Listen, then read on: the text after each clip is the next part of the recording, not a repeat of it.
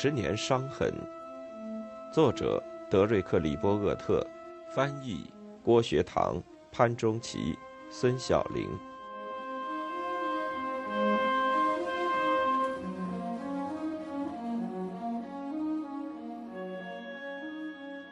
第一章：一九四五年，峰顶浪尖。未来几十年将是艰难困苦、必须咬紧牙关的过渡时期。我们将在历史潮流的激浪中生存下去。阿瑟·科斯勒，一九四四年。第二次世界大战是在英军受命磨枪上阵时爆发，在现代德国使用闪电式方式入侵俄国时达到高潮。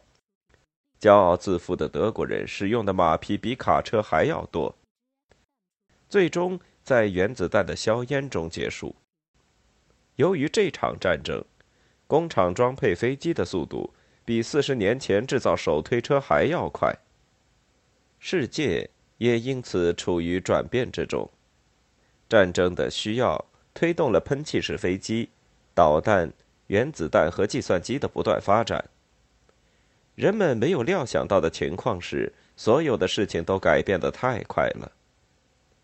本章将简单分析一下。美国人在一九四五年看待自己的方法，将重点描述美国的政策由于缺乏前车之鉴，而很快表现出自己的特殊性、偶然性、反应性、代价昂贵和随意性的特点。斯大林时期俄罗斯的现实情况，以及一个同时面对灿烂未来和无限危险的美国。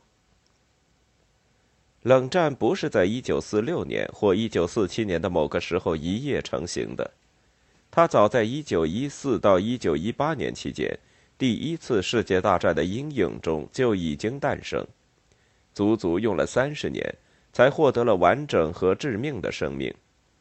一战使二战几乎难以避免，国际关系因此被政治和战争科技所控制，而不是被贸易和一般文明习惯所控制。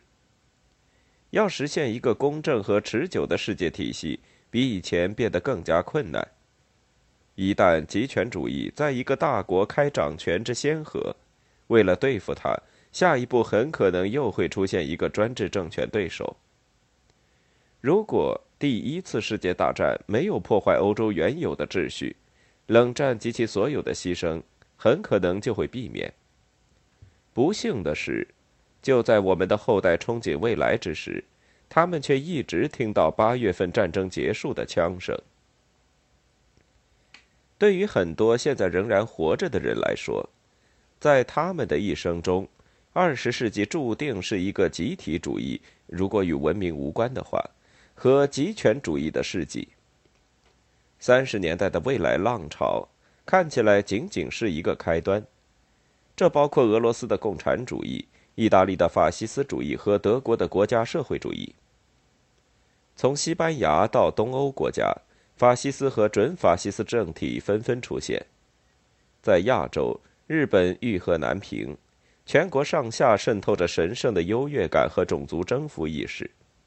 在非洲，欧洲的精英们对他们能够控制大部分地区的命运仍然信心十足。而且他们还相信，华盛顿也同意他们在非洲甚至中东的做法。在北美这个大陆岛上，美国人仍然显得那么遥远。当然，美国曾经就其军事力量的规模和性质进行过一些辩论，比如在二十年代，比利·米切尔将军就曾经警告，把美国的防御置于商人手中是有害无益的。因为他们是出售某些东西的人，他们出售的显然不是武器。他坚持认为，如果美国不当心的话，他的士兵和海员也将停止工作。在这种观点看来，演员乔治·巴比特要为牺牲掉在乡村俱乐部赚到的钱做好充分准备。从这时起，形形色色的讽刺故事都开始上演。在二次世界大战间歇期间，很多人逐渐意识到，日本是二十世纪早期太平洋国家中唯一最有可能成为美国敌人的国家。可是美国对更加强大的不列颠帝国却顾虑重重。它究竟是一个贴心的伙伴，还是一个可怕的对手？直到三十年代，美国认真制定战略规划时，美国参谋总部中最精明的人还在认为，美国面临的危险中没有比英国的六百万军队更大的了。这支军队可以从加拿大席卷南下，摧毁美国在中西部地方的所有竞争对手，就像日本在亚洲锁定美国力量一样。到一九四零年底，英国已经难以抵抗希特勒的攻势，而美国依然处于和平状态。一九三二年当选总统的富兰克林·罗斯福制定了向英国租借供应物资的计划。当时有一百七十名美国人联名递交请愿书，支持他的这一计划。请愿书是由亚利桑那州道格拉斯家族的同业百万富翁。纽约人寿保险共同基金的主席刘易斯·道格拉斯起草。道格拉斯也给担任哈佛大学校长的朋友詹姆斯·科南特写过一封颇具特点的信件。他在信中若有所思地说：“我们的努力和英国的努力应该瞄准恢复世界秩序的共同目标。美国在这个世界秩序中必须成为一个主导国家。如果什么也不做，”他在有生之年就看不到任何希望，而来自马萨诸塞州学部大学的回信则意味深长。我认为，对这个国家而言，唯一令人满意的解决途径是让大多数冥思苦想的人们相信，我们必须成为一支世界力量，而成为一支世界力量的代价，就是具有在必要时参加战争的愿望和能力。在东北部沿海的那些装饰精美的房间里，人们正在世界地缘政治的大舞台上粉墨表演。这封信件就是一个体面的注脚。他预计大英帝国会成为一个缓冲区域，而各方面的重要人物都会期望美国成为主导国家。无论美国在这个陌生而崭新的世界中会得到什么，就在美国全面参战之时。刘易斯·道格拉斯的妹夫约翰·麦克罗伊当上了战争部的助理部长。哈珀斯杂志最终将他形容成美国最有影响力的老百姓。麦克罗伊在这场讨论中赤裸裸地表达自己的信念：“我敢打赌，这个国家会采用强制的方式运用它的力量。”他期盼着某种美国治下的和平。这位缺乏想象力而且毫无讽刺感的人还补充道：“在这个过程中，全世界都会更愿意接受美国的权利法案。”对此表示赞同的人还有刘易斯、麦克罗伊、科南特、出版商亨利·卢斯以及他们的朋友们。这些人认为，美国注定要取代大英帝国，一举成为世界上最强大的经济和军事力量。由于英国直到二战开始都远没有起到这样的作用，这表明即使是杰出的人物，有时也会远远落后于时代。这一陈旧的观念为整整半个世纪定下了基调。就在美国参战的前几个月，当时的媒体大王卢斯宣称，世界将迎来美国世纪。无论那是不是美国世纪，冷战将塑造二十世纪余下的岁月。美国将是其中一极。可是，无论这些豪言壮语出自那些期待以某种方式主宰美国治下的和平的华尔街人、哈佛大学校长，还是其他的狂热者，他们在明尼苏达州、俄勒冈州和宾夕法尼亚州却不能得到认同。无论是一九四零年、一九四五年二战结束之时，或是这血腥十年的后期。就美国将掉头向外和承担起全球责任的说法，国内从来就没有达成过共识，直到今天，这也是一种传奇而已。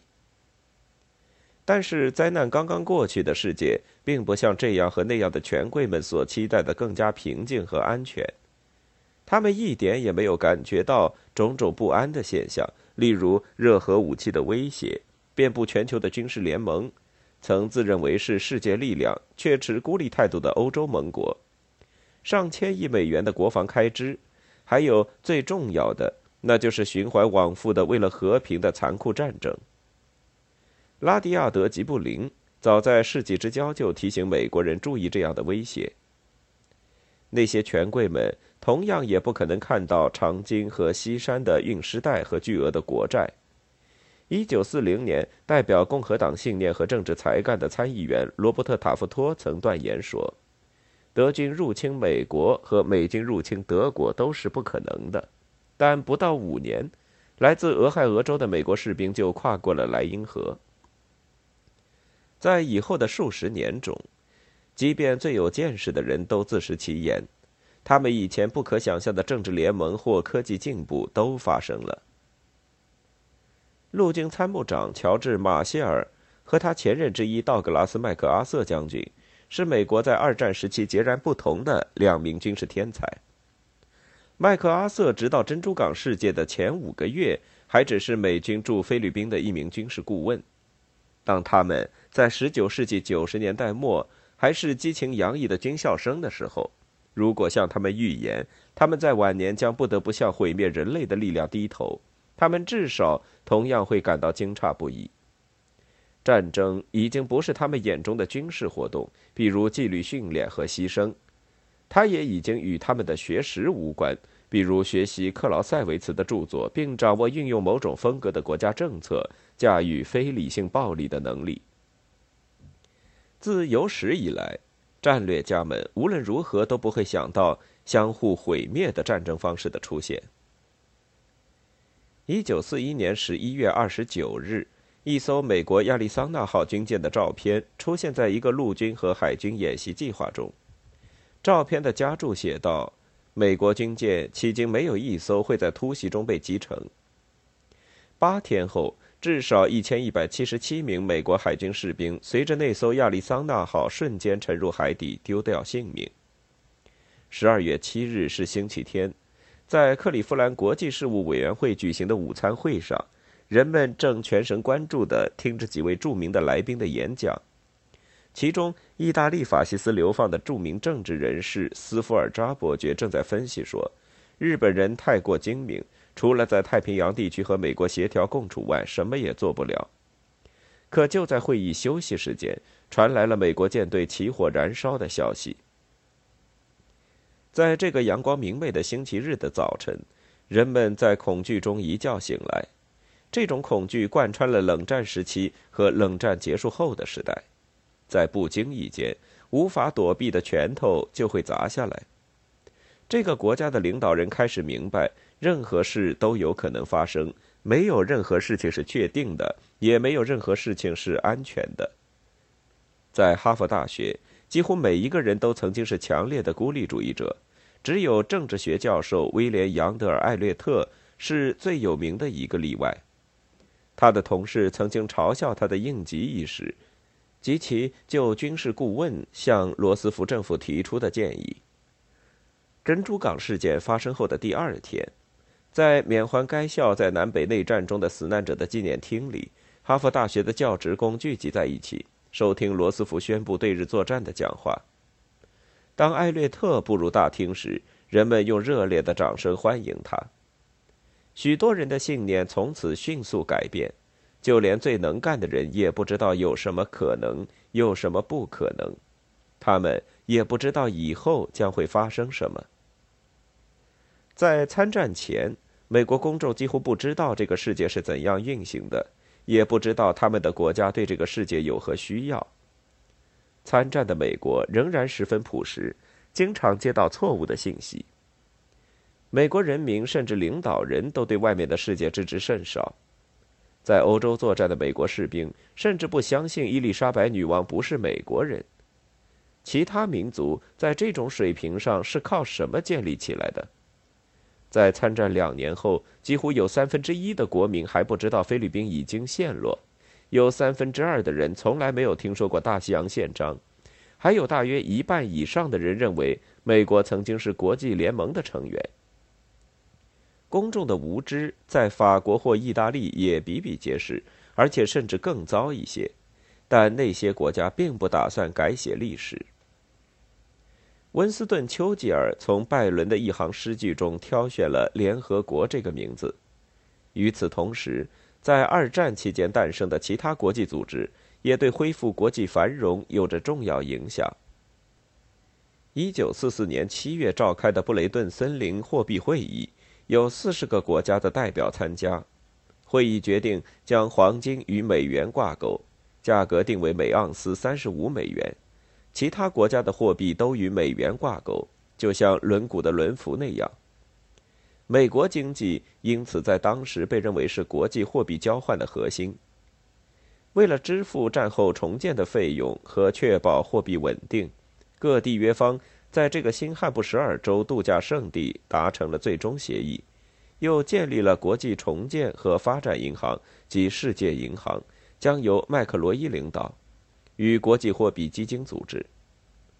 经济学家约翰·梅纳德·凯恩斯当时参加了谈判，他不无讽刺地说道：“你们可以把这个基金叫做银行，也可以把这个银行叫做基金。在紧急情况下，这种不确切的情况无伤大局。”战争快结束时，激动人心的发明接踵而来：会思考的机器、喷气式飞机。盘尼西林和原子能等等。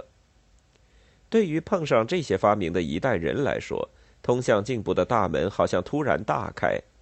面对无线电和汽车业的飞速发展，曾在铁路、钢铁、电报机和涡轮机等领域发生的工业革命也已经显得黯然失色。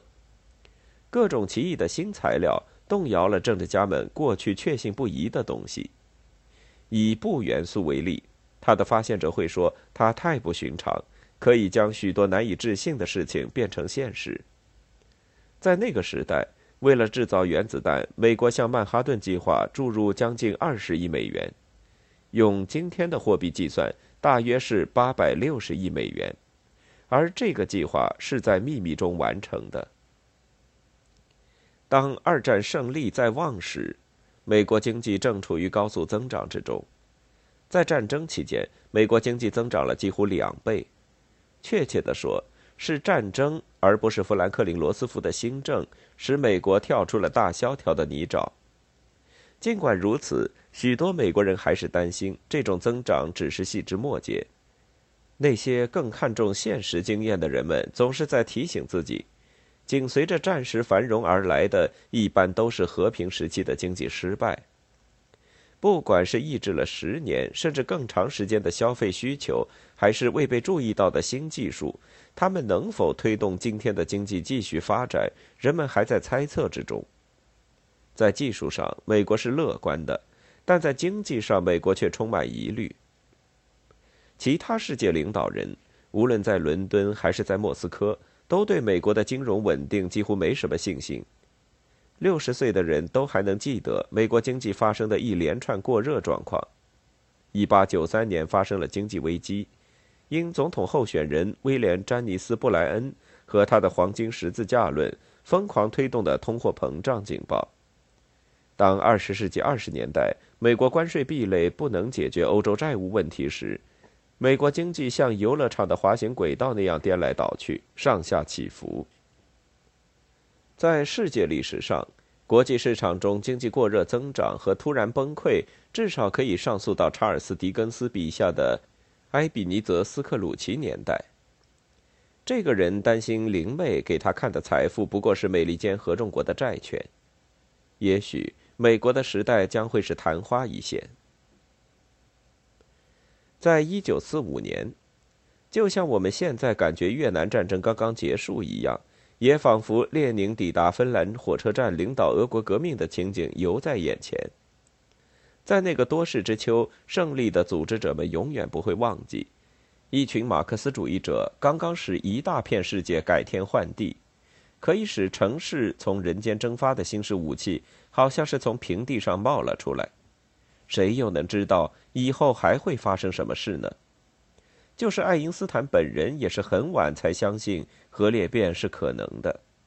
似乎在政治或人类的行为中，无论是通过极权主义邪恶行动，还是科学奇迹，甚至是两者更令人不安的结合，任何事情都有可能发生。尽管斯大林的大清洗给人留下了痛苦而又熟悉的回忆，但在他们的秘密性和残酷性的掩盖下，几乎无人知道在这个国家究竟发生了什么。甚至因为苏联历史上屡经战火，我们很难弄清楚苏联政治局、克格勃或国防部的内部运作情况。在地球另一面与之对峙的美国。自1941年以来，已向苏联提供了价值110亿美元的援助，不仅包括军需品、成千上万枚炸弹、几万辆卡车，还包括数以百万吨计的食品和衣物以及完整的工厂。作为回报，苏联却夺取了德国军队的心脏。这是一个什么样的国家？在美国人眼中，俄罗斯就像他们自己眼中的中国。庞大、古老、冷酷无情、深不可测，有着自己的发展历程。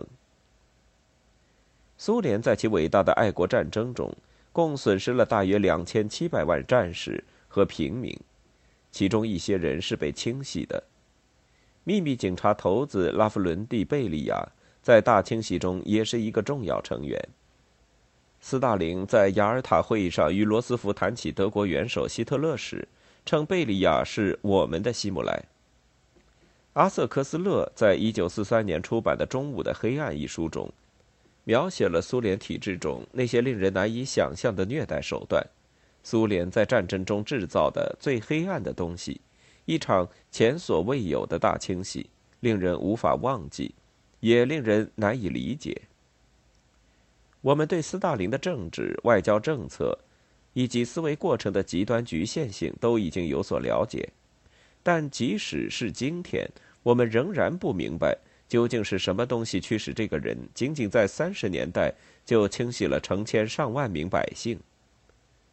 在人们认为他已经拥有核武器的时候，有谁敢打赌说他神志清醒，从来就没有萌发过发动另一场世界大战的最原始念头呢？